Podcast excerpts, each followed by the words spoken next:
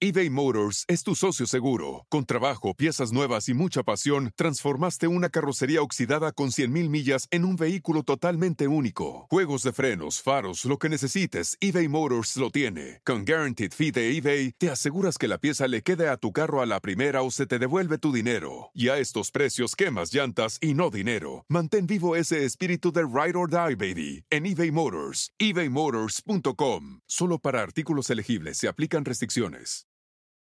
It's your time. Join global thought leader, executive producer, and New York Times bestselling author TD Jakes and today's leading culture shifters for an experience unlike any other. At the 2024 International Leadership Summit, spiritual and business leaders can gain the practical tools they need to maximize their timing for success. With world class discussions, breakout sessions, and networking opportunities, this is where your dreams turn into reality. Timing is everything, and your time is now. March 21st through 23rd in Dallas, Texas. Register today at thisisils.org. Captaron ovnis sobrevolando el Congreso de Brasil y no solo el Congreso, también en ese mismo espacio se encuentra la sede de la presidencia y de la Suprema Corte de Justicia de Brasil. No nada más eso, sino que en esa misma área de Brasilia, del llamado Distrito Federal, están los edificios de algunos tribunales y, por ejemplo, de la Secretaría del Ministerio de Justicia y del Ministerio de Asuntos Exteriores.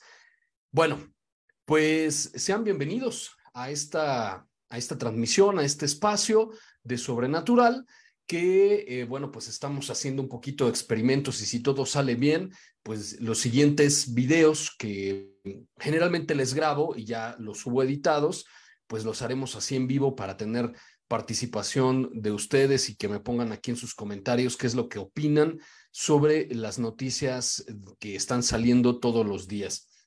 Y bueno, en este, en este caso les comento, es, un, es una nota sumamente interesante porque muchas personas recordarán que hay algunas fotografías de hace mucho tiempo, en los años 50, si no me falla la memoria, de objetos volando sobre el Capitolio de, los Estados Unidos y, y la Casa Blanca.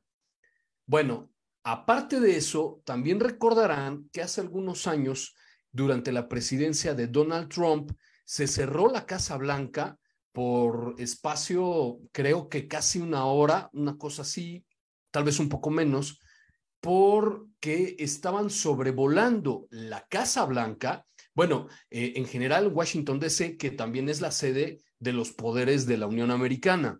Ahí está la Casa Blanca, que es donde generalmente está el presidente, y el Capitolio, donde están los congresistas. Y también está ahí el Tribunal Supremo eh, de la Unión. Entonces, cuando Donald Trump era presidente, cerraron toda esa área, pues por, les digo, espacio casi de una hora, y a todos los reporteros y a todas las personas que estaban en la Casa Blanca se, cerraron las puertas. Y ustedes incluso pueden ver todavía filmaciones de, de ese momento en donde se desplegaron las alertas y eh, para de alguna manera repeler alguna amenaza aérea. Entonces, se veían los edificios en la parte de arriba, personal, me debo de suponer, militar o, encubierto, algunos iban de civil, con pues algunos aparatos que yo me supongo que eran lanzacohetes. Y ahí están todavía las, las, grabaciones de todos los noticieros que le dieron seguimiento al cierre de Washington, D.C. Repito, cuando Donald Trump fue presidente. Bueno, ahora ocurre otra vez un, incidente en el que objetos de naturaleza desconocida fueron captados sobrevolando espacio aéreo prohibido, porque eso es, ustedes sabrán que generalmente cuando los países reúnen a todas las sedes de los poderes en un solo lugar, ese espacio absolutamente prohibido para el sobrevuelo, por ejemplo, de drones o de helicópteros, en general aviación civil. En, en ese sentido, podríamos suponer que estos objetos que se observaron sobre las sedes del poder federal de Brasil no eran drones privados, por esa sencilla razón, porque está prohibido sobrevolar objetos de esa naturaleza cuando nos encontramos justamente en, en, espacios de, de, tanta importancia. Entonces, ese, ese es un tema muy importante y ahorita les voy a enseñar los videos. Quiero ver si ya tenemos por aquí a conectados. Alberto Mercado, saludos, saludos amigo, muchas gracias por conectarte. Y Lulú Montas, como siempre, recuerdo igualmente la pirámide sobre el Pentágono, por supuesto. En, en el 2018, sí, este, este objeto eh, oscuro, eh, piramidal, eh, gigante, que además no hace mucho tiempo se volvió a observar un objeto muy parecido en los Estados Unidos, no sobre Washington, pero no tiene mucho que recuerdo haber visto un video de un objeto también con forma más o menos triangular, medio disimulado por nubes. Em, y, sí, Lulú tiene razón, no es la primera vez que este tipo de situaciones ocurren. Entonces, bueno, vamos a ver la nota como siempre, ya lo sabes, está disponible en calorrubiosobrenatural.com, este espacio que tenemos completamente dedicado, pues justo a las noticias que muchos medios de comunicación no le dan seguimiento. Entonces, como ya es usual, te voy a compartir la pantalla y vamos a ir a ver esta noticia que, que ya está generando mucho revuelo en, en algunos medios. Entonces, bueno, vamos a platicar hoy de dos notas. La primera, evidentemente, y la más importante, es esta que les estoy comentando de estos objetos que además, y, por eso titulo la noticia así, la Policía Federal Brasileña abre investigación por ovnis sobre el Congreso, porque algunos medios de comunicación locales como Globo, que es el, digamos, como una de las cadenas de noticias más importantes de Brasil, empezó a hacer investigaciones sobre qué es lo que había sucedido con estos objetos vistos la noche del pasado 14 de agosto. Y como ya se volvió viral este, estos videos que vamos a ver en unos minutos, entonces la Policía Federal ya dijo que va a abrir una carpeta de investigación y va a empezar a averiguar qué es lo que se observó sobre las sedes del poder, porque no nada más es el Congreso, te repito que ahí están los edificios del Poder Judicial y también la sede de la presidencia, el Palacio Presidencial. Em, nos dice Lulú, están muy pendientes en México de su próximo Congreso OVNI. Eh, sí, em, vamos a platicar de eso también, Lourdes, en, yo creo que en posteriores emisiones. Y ahorita incluso vamos a hablar un poquito sobre el tema porque ya Jaime Maussan nos permitió que empecemos a hablar de esta situación, empecemos a dar seguimiento y que digamos ya quienes están confirmados para poder asistir a, este evento. Entonces, bueno, la primera nota es esta, ¿no? La que estamos hablando. Policía Federal Brasileña abre investigación sobre ovnis en el Congreso y ya la tenemos por acá. Y te voy a mostrar justamente este video que está siendo muy, muy, muy reproducido. De hecho, hasta hoy en la mañana ya tenía más de 220 mil reproducciones en Twitter por el, investigador de este fenómeno que eh, está impulsando justamente la misma audiencia en, México, esta que estamos haciendo referencia, la audiencia en el Congreso mexicano, porque él impulsó una en su país en el 2022. Entonces, bueno, eh, eh, este investigador es quien da a conocer este, estos videos que, que vamos a estar platicando. Entonces, en el video original que dura poco más de dos minutos, se oye pues obviamente mucho ruido, ahí alcanzas a ver unos puntitos, voy a hacerlo lo más grande, ahí es lo más grande que puedo hacerlo, se, se alcanza a ver unos puntitos brillantes como que aparecen y desaparecen, vi varios medios de comunicación que le dieron seguimiento, Globo hace referencia a un objeto, eh, Rocha Today dice que son tres objetos. Ah, lo interesante es que ahí puedes ver que de repente aparece y desaparece y luego aparece por acá. Lo que yo, lo que yo digo es que si esto es un solo objeto, quizá lo que está sucediendo aquí es que se está teletransportando, como que aparece, boom, y desaparece y, vuelvo, y, y luego vuelve a aparecer, pero en un diferente lugar y a diferente altitud. O quizás son tres o cuatro diferentes objetos, no lo sé. Pero ahí los puedes observar como sobrevolando una misma área. Y luego después de esto, se hacen unos acercamientos al objeto y vamos a hacer algunos comentarios al respecto. Lo interesante es eso, que son objetos muy luminosos que no están volando en formación o es un solo objeto que aparece y desaparece en diferentes espacios. Esto ocurrió literalmente en el corazón del Distrito Federal de Brasilia, donde se encuentran los edificios más importantes del poder, eh, de los tres poderes federales de Brasil. Entonces ahí los puedes ver, ¿no? Como que puntitos eh, apareciendo y desapareciendo de forma aleatoria o incrementando y disminuyendo su luminosidad.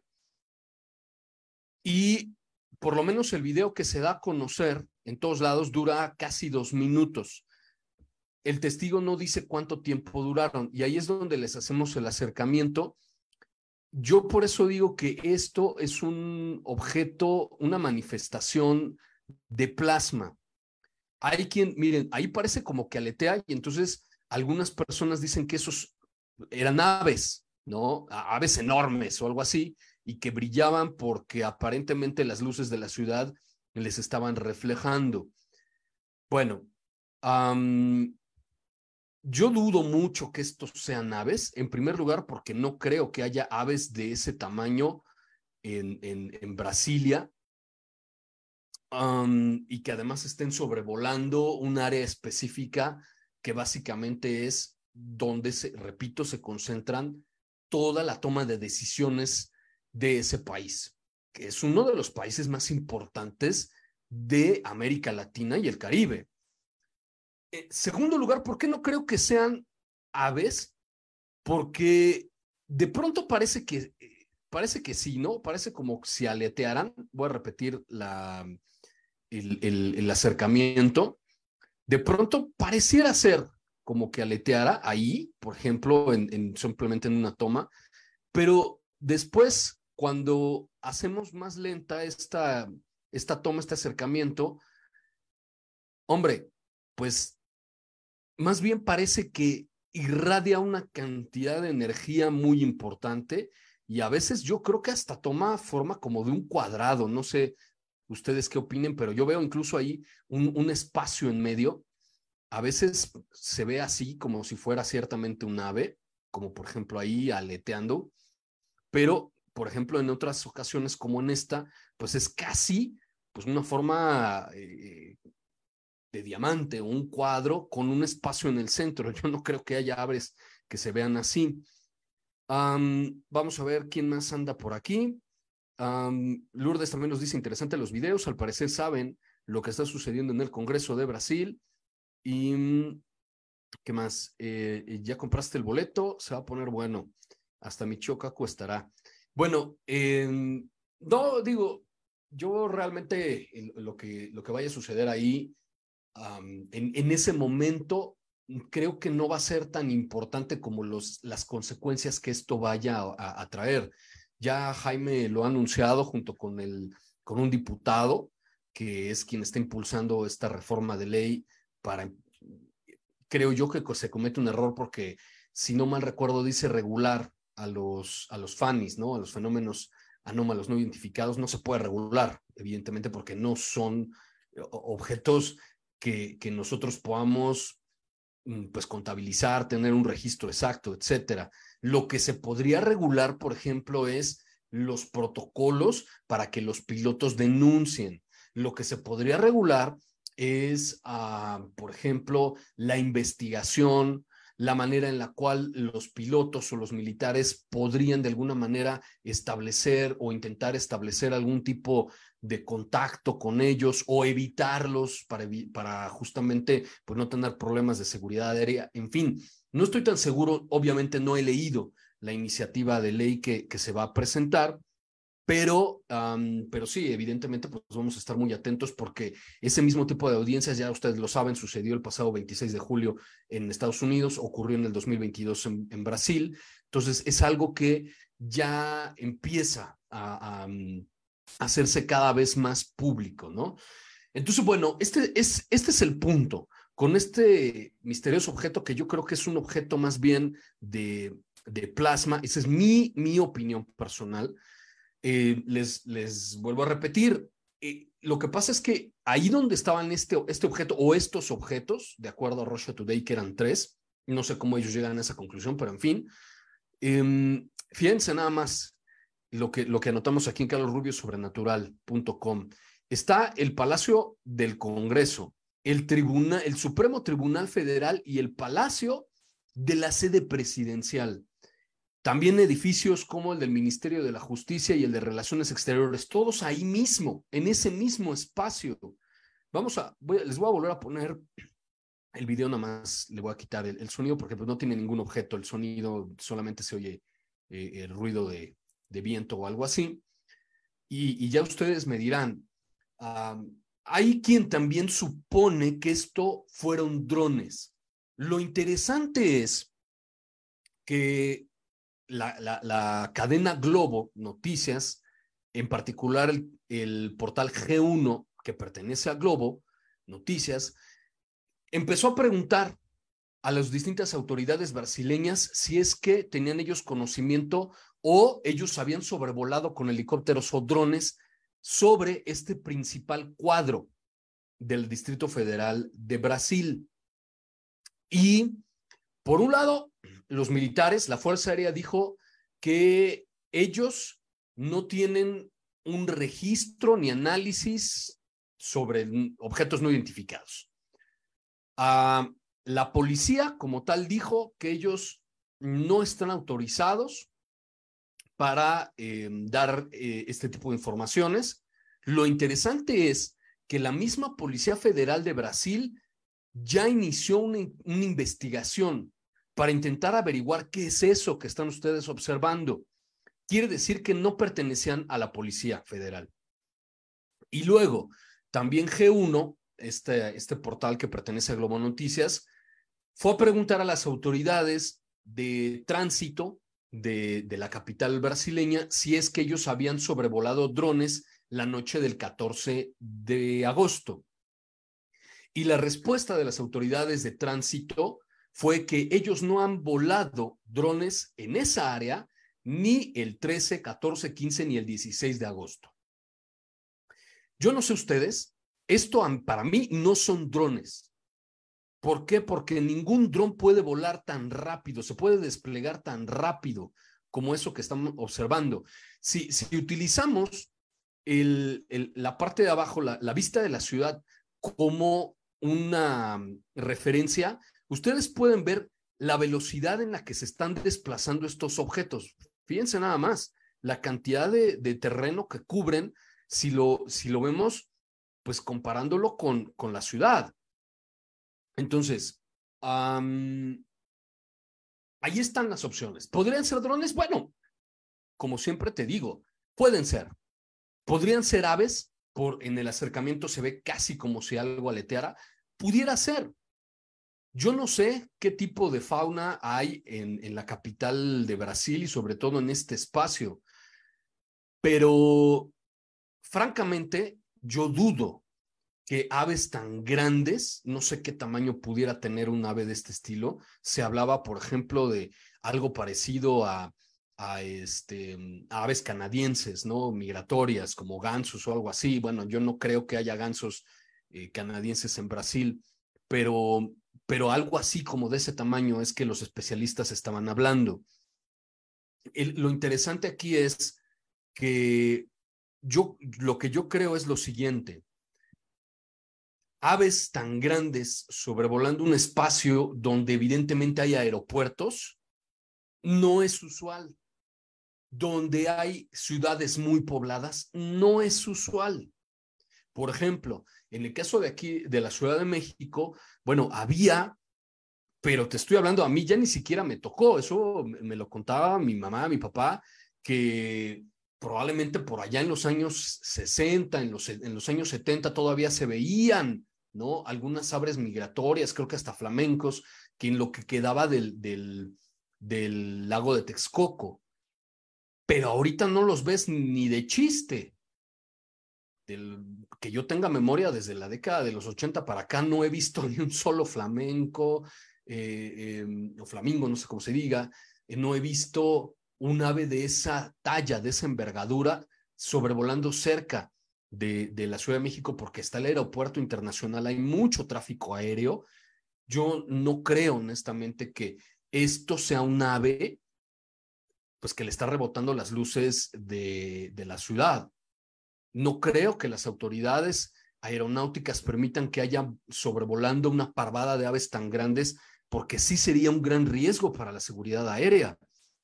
Ustedes saben que en los aeropuertos eh, pues tienen incluso personal con halcones y pues justamente ahí cerca de las pistas pues para correr a las palomas o cualquier otra ave que pudiera estar ahí eh, provocando un potencial peligro, ¿no? Que algún ave que pues ahí se, se meta en las turbinas y, genere una desgracia. Entonces, un ave tan grande como, como estas que, los expertos decían, bueno, yo creo que es como una especie de ganso de estos que andan en Canadá, en, Brasil, en, esa parte de Brasil tan importante, tan vigilada, tan protegida, donde evidentemente está prohibido el, sobrevuelo de drones.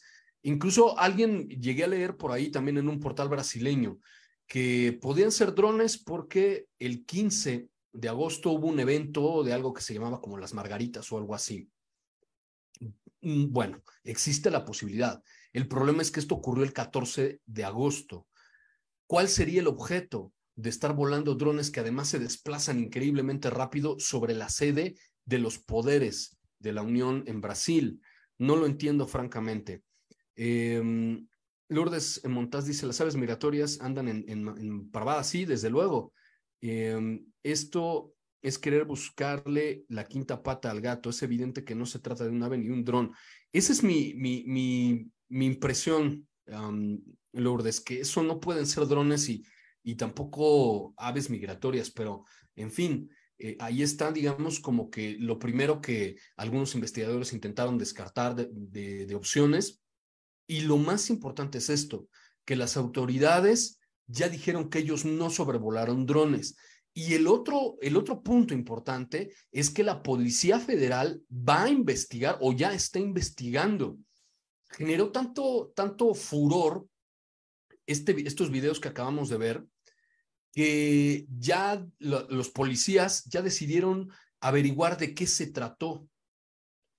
Y es algo muy importante porque imagínense ustedes que el Congreso estuviera en funciones, que el presidente estuviera trabajando en su despacho, no sé, y de repente estos objetos empiezan a sobrevolar el área, como lo acabamos de mencionar, ocurrió en los Estados Unidos más de una vez, y, también ha sucedido en otras partes.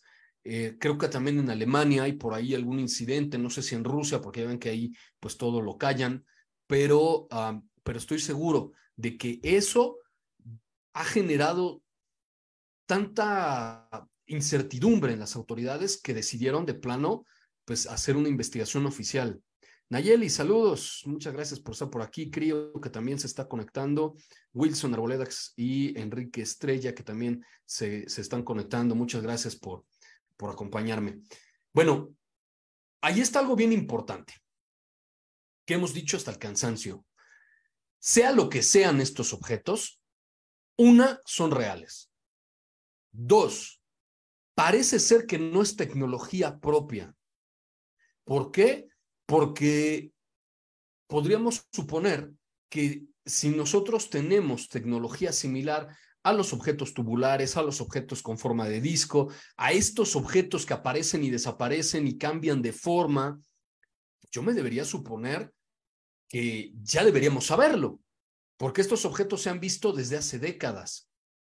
No es como los aviones experimentales, por ejemplo, em, como estos que se creía que eran ovnis en los años 90 o en los años 80 y de pronto, pues algunos de ellos participaron en la guerra del Golfo, eh, estos bombardeos negros, ¿no? los Blackbirds y ese tipo de cosas, los aviones estos que son como triangulares, ya los habríamos visto. ¿Por qué ninguna fuerza aérea de ningún país ha sacado un avión con forma discoidal o como, un, como si fuera un tubo, como los famosos hoy que les llaman tic-tacs, sin alas, sin rotores, sin ningún tipo de, em, de vamos a decir, de, propulsión, de sistema de propulsión visible. ¿Por qué estos objetos se han visto por lo menos hace 100 años? Si ustedes toman en cuenta, por ejemplo, el caso de Aurora, Texas de 1897, que se describe claramente un objeto tubular, un objeto de los que hoy llamamos tic-tac, hemos visto esos objetos por lo menos 100 años. ¿Y por qué ninguna fuerza aérea ha sacado esos en algún conflicto? Bueno, lo que yo me supongo o lo que yo puedo presumir es que no es nuestra tecnología. Y número tres, no podemos evitar que estén ahí. Violan los espacios aéreos prohibidos para la aviación civil. Están sobre aeropuertos, hay toneladas de evidencias y de incidentes en donde los aeropuertos tienen que cerrar, a veces por horas, por la presencia de un objeto desconocido y eso evita que o hace inseguro despegues y aterrizajes. Por lo tanto, los aeropuertos cierran y de estos casos hay muchísimos. Estados Unidos, Alemania, China, en muchísimos lados se han visto este tipo de incidentes. Entonces, no podemos evitar que estos objetos estén ahí, ni intentando quizá dispararles, no podemos evitar que estén ahí. Entonces, si los gobiernos y los ejércitos no pueden evitar que estos objetos estén ahí, como lo que hemos dicho hasta el cansancio de, de las declaraciones de Ryan Graves, ni siquiera los militares haciendo sus entrenamientos en jets con la mayor tecnología de Estados Unidos, puede evitar que esos objetos estén justo encima de donde los militares hacen sus entrenamientos. Entonces no podemos evitar, simplemente no podemos evitar que estén ahí. Saludos, mi estimada Vero, muchas gracias por conectarte y a mi querido Luis Ramírez que también está por aquí. Bueno, esa es la primera nota que les traigo el día de hoy y por supuesto que le vamos a dar seguimiento porque no es para menos. Son objetos que violan espacios aéreos prohibidos para la aviación civil, son objetos que podríamos presumir es una amenaza para la, estabilidad em, política, por, lo menos política. Imagínense el efecto que tendría esto si un, si un presidente estuviera ahí y de repente estos objetos aparecen justo sobre, sobre, sobre la sede presidencial o sobre el Congreso, ¿no? Ya me imagino a las personas que estarían hablando de, de, esta película, ¿se acuerdan del Día de la Independencia? De este platillo que se posa justo sobre la, la Casa Blanca. Pues ahí, sí se desataría el caos. Bueno, esa es la primera nota que, que les traigo el día de hoy. Vamos a ver la segunda, que también es una nota interesante y no es una nota ovni, pero me parece muy interesante por las implicaciones a nivel internacional que esto va a traer. La nota es que la India es el cuarto país en lograr alunizar. Déjenme bajarle un poquito a la iluminación. Ahí está. Em, después de, pues evidentemente Estados Unidos, la Unión Soviética, China, con, con su rover que no tiene mucho, que, que está ahí en, en, la, en la cara oculta de la Luna.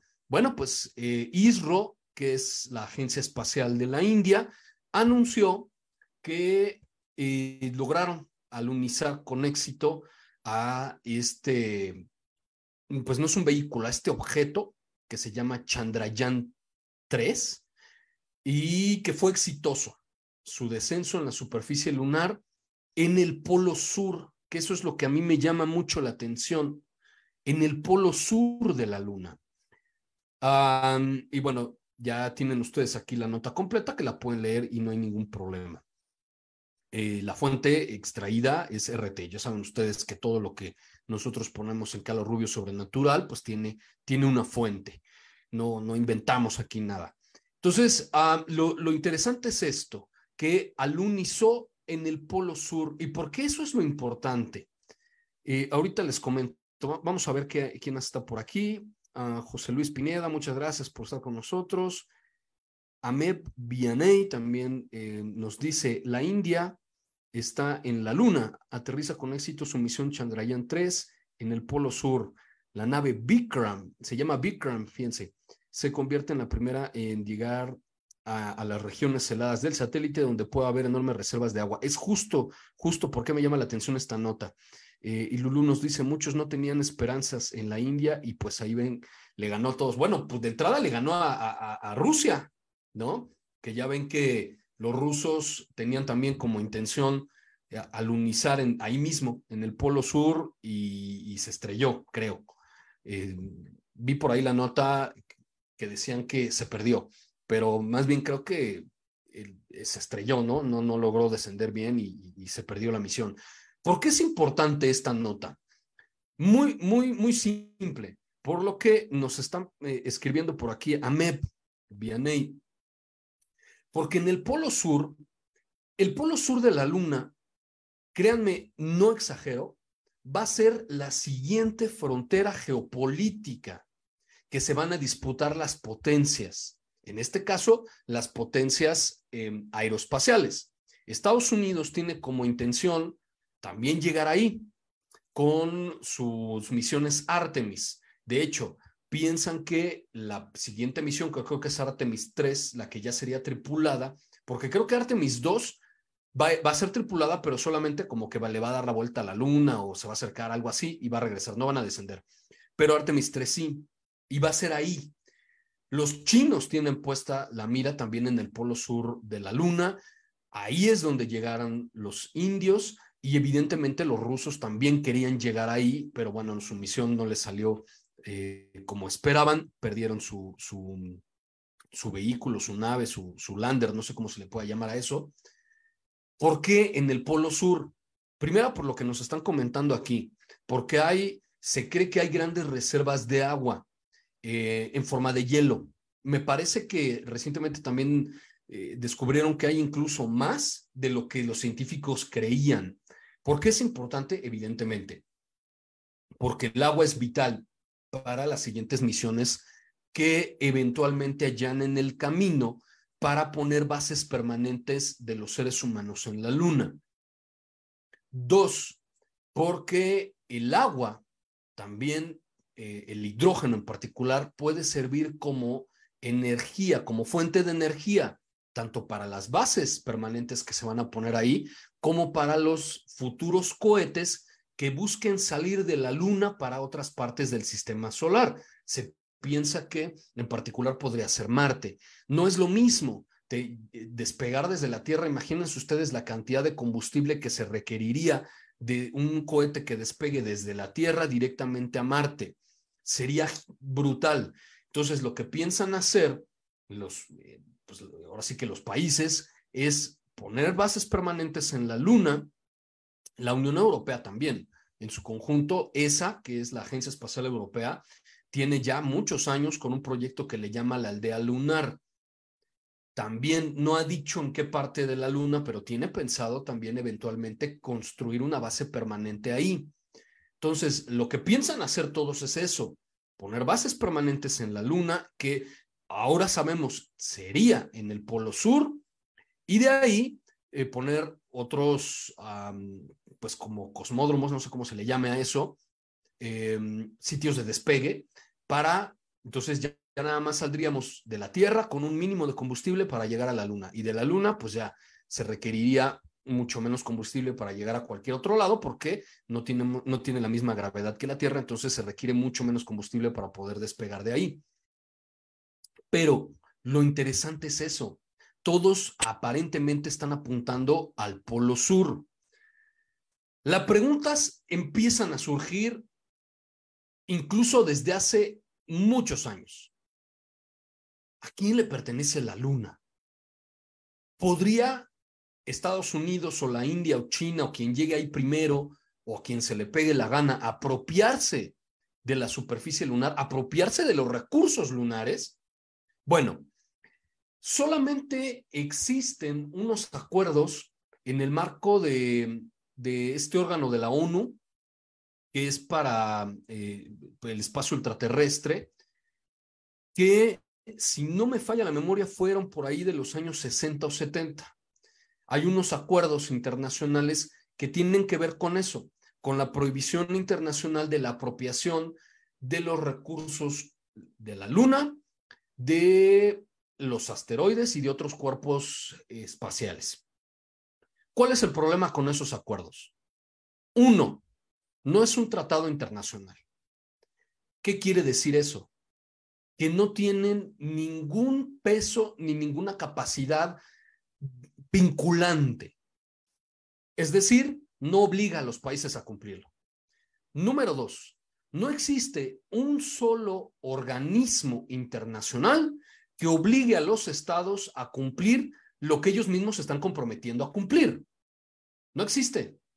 Lo más parecido que tenemos es el Consejo de Seguridad de las Naciones Unidas, eh, que ya saben ustedes, tiene un, grupo, un, club, ¿no? Que son los miembros permanentes, que son básicamente los únicos que toman decisiones eh, dentro de toda la ONU, que es Estados Unidos, Rusia, China, el Reino Unido y Francia. Son los cinco miembros permanentes del Consejo de Seguridad de la ONU que tienen derecho de veto.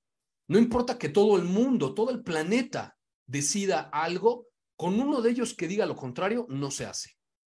Entonces, ese es el segundo problema. No hay un, instrumento que obligue a los estados. Número tres, no existe ningún órgano coercitivo que, someta a los estados a cumplir la ley internacional. No existe, nunca ha existido. La ONU nació justamente evitando que eso sucediera, al igual que su anterior ejemplo, que era la Liga de las Naciones, el anterior experimento. Y por eso no sirvió para nada. Y por eso la ONU no sirve para nada en muchos aspectos. Sí, ayuda en algunas cosas que tienen que ver con los arbolitos y cosas de ese estilo. Pero cuando se trata de evitar guerras, cuando se trata de hacer cumplir el derecho internacional, no sirve. Entonces, ahí tenemos el, tercer punto. Entonces, mi pregunta es, ¿qué va a suceder con los recursos de la Luna? Con el hidrógeno, el, famoso, eh, creo que hay mucho helio 3 también que se puede usar como eh, fuente de energía. Ah, ¿Qué va a pasar con el suelo lunar? Si ahí llegan ellos y ponen ahí su base, ¿les pertenece? De acuerdo a derecho internacional, no, pero aquí no es derecho internacional, es derecho del espacio ultraterrestre.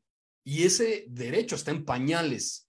Hay muchísimos, muchísimos huecos en ese sentido. ¿Qué sucede, imagínense ustedes, si hay un astronauta estadounidense y un cosmonauta ruso o de algún otro país y tienen problemas o conflictos allá y se comete un crimen? ¿Quién los va a sancionar? Hay muchísimas preguntas en este aspecto. ¿Por qué Estados Unidos o China o la India o Rusia, que son los que pueden llegar a la Luna, o la Unión Europea como grupo, podrían explotar los recursos de la Luna y beneficiarse de esos recursos? Se habla incluso de que hay tantos recursos en la Luna, en, en este sentido de los energéticos, que podrían abastecer las necesidades de energía de todo el planeta por algún tiempo. Pero ¿por qué ellos tendrían ese beneficio de explotar los recursos, de venderlos y ganar dinero? Cuando al fin de cuentas la luna no les pertenece. Entonces, es un punto bien importante. Yo eh, en, su momento lo llegué a discutir con, algunos expertos también de geopolítica y, muchos creen que la siguiente guerra se, eh, mundial, si es que llega a haber, se va a librar primero en el espacio. ¿Por qué? Primero por la enorme cantidad de satélites que hay allá. Y sabemos que los rusos tienen la capacidad de derribar satélites porque ya lo han hecho. Derribaron apenas, no tienen muchos años que derribaron uno de ellos mismos y, y que al final pues fue ahí un relajo porque las partes no sabían ni dónde iban a caer, en fin, los chinos lo mismo, eh, a inicios, creo que de la década del 2000, hicieron un ejercicio donde con un misil derribaron un, satélite. Y eso se interpretó en los Estados Unidos como una, em, no como provocación, pero sí una demostración de sus capacidades y de su poder. Estados Unidos tiene la capacidad de derribar satélites, por supuesto que sí. Y todos estos países que estoy nombrando han estado enviando objetos al espacio supuestamente satélites de telecomunicaciones y otros con funciones militares, pero entre ellos mismos se sospecha que muchos de esos objetos en realidad son armas. Está prohibido llevar armas al espacio, pero vuelvo a repetir lo mismo. Nadie puede obligar a los países a cumplir eso.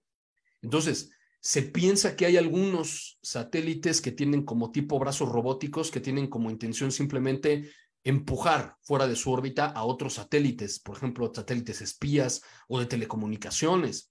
Y nuestra civilización, nuestra especie depende total y completamente de las telecomunicaciones. Así es como nos estamos conectando hoy tú y yo, gracias a los satélites.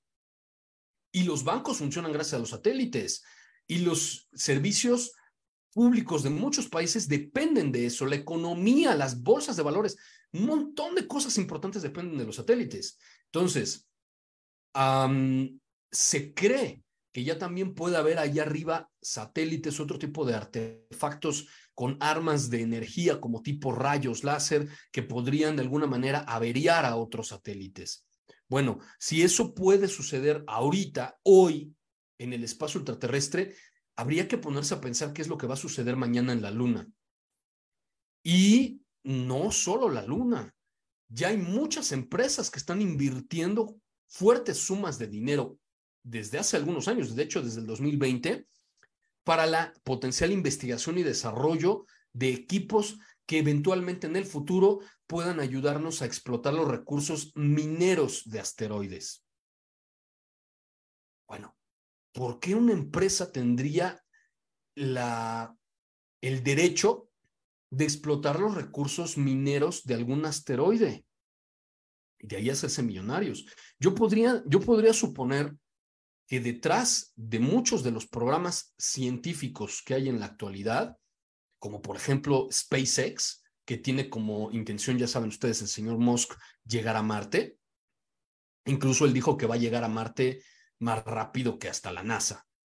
¿Por qué? ¿Qué hay en Marte que le interese a la empresa? Pensando en un sentido empresarial.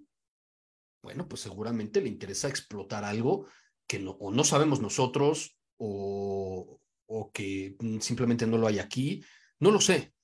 Pero es muy importante esta noticia. India lo consiguió, logró alunizar en el polo sur de la Luna, donde sabemos que ahí hay recursos, y también eh, hace, hace algunos años salió una noticia que de hecho yo hice la nota para Tercer Milenio, se descubrió que ahí, justamente ahí, en la Luna, en esa zona, hay una estructura monumental gigantesca que los científicos no saben qué es, por debajo de la superficie de la Luna. No se sabe qué es, pero creen que es enorme y podría ser algo, algún tipo de mineral o, algún metal. No lo sabemos, los científicos no lo saben. Por eso es que también les interesa mucho llegar a ese punto qué es lo que se encuentra por debajo de la superficie de la Luna que no podemos ver. Eso y mucho más, ¿no? Dentro de todos los misterios que ya saben ustedes que hay en el satélite natural, los distintos objetos y que se han visto seres, incluso no han reportado astronautas, etcétera. Que supuestamente habría bases ahí extraterrestres, que la Luna es hueca y muchas hipótesis que han salido a lo largo de los años. Pero con esto lo que quiero decir es que la carrera por apropiarse de la luna ya empezó y hay un nuevo jugador en el tablero y es la India, que además la India está a unos minutos, creo yo, si no es que ya lo hizo y no me he enterado, porque prácticamente muchas notas ya que tienen que ver con eso ya no, ya no las leo. Em, eh, estaba hasta donde yo sabía, estaba a punto de convertirse en el país más poblado del planeta. Entonces, es una gran potencia y que se suma a este tablero geopolítico, ya no vamos a llamar internacional, lo vamos a llamar, em, híjole, pues eh, ultraterrestre podría ser. Ahí está ya también la India compitiendo con la Unión Europea, con Estados Unidos, con China y con Rusia. Y desafortunadamente, pues los países de América Latina y el Caribe, pues nos estamos quedando rezagados. Pues bueno, ahí está la, información, como siempre la tienes en calorrubiosobrenatural.com y, y eh, pues ya, ya lo sabes. Este, creo, que, creo que la transmisión en vivo se, se nos cortó, pero no se preocupen porque voy a subir de todas maneras este en vivo. al, bueno, aquí se queda grabado en, Facebook y lo voy a subir también a la plataforma de la competencia, ¿no? ya saben, a la del botoncito rojo con el triangulito blanco. Entonces, eh, si algo se trabó, no digo porque estoy siguiendo la misma transmisión por aquí en otro dispositivo y como que me quedé trabado, entonces no estoy seguro si seguimos al aire o no, pero eh, no se preocupen, de todas maneras, pues ahí queda grabado y, lo voy a subir también a Carlos Rubio Sobrenatural en la otra plataforma. Y por ahí hacemos spoiler, ¿no? Em, recuerden que eh, estoy como Carlos Rubio Sobrenatural en Facebook, en TikTok, en Instagram y en YouTube y como arroba prof Rubio en Twitter para que me sigan en todas las redes sociales por si el día de mañana pues nos cancelan por aquí o hay alguna situación extraña como las que nos ha ocurrido en los últimos días, nos podamos ir para allá y poder seguir en contacto. ¿Sale? Entonces, pues ahí está, ya sabes, las noticias tanto en, em, en las redes sociales como en carlosrubiosobrenatural.com. Y yo los veo en la siguiente emisión de Sobrenatural. Across America, BP supports more than 275,000 jobs to keep energy flowing. Jobs like building grid-scale solar energy in Ohio and producing gas with fewer operational emissions in Texas. It's and, not or. See what doing both means for energy nationwide at bp.com slash investing in America. It's your time. Join global thought leader, executive producer, and New York Times bestselling author T.D. Jakes and today's leading culture shifters for an experience unlike any other. At the 2024 International Leadership Summit, spiritual and business leaders can gain the practical tools they need to maximize their timing for success. With world class discussions, breakout sessions, and networking opportunities, this is where your dreams turn into reality. Timing is everything, and your time is now. March 21st through 23rd in Dallas, Texas. Register today at thisisils.org.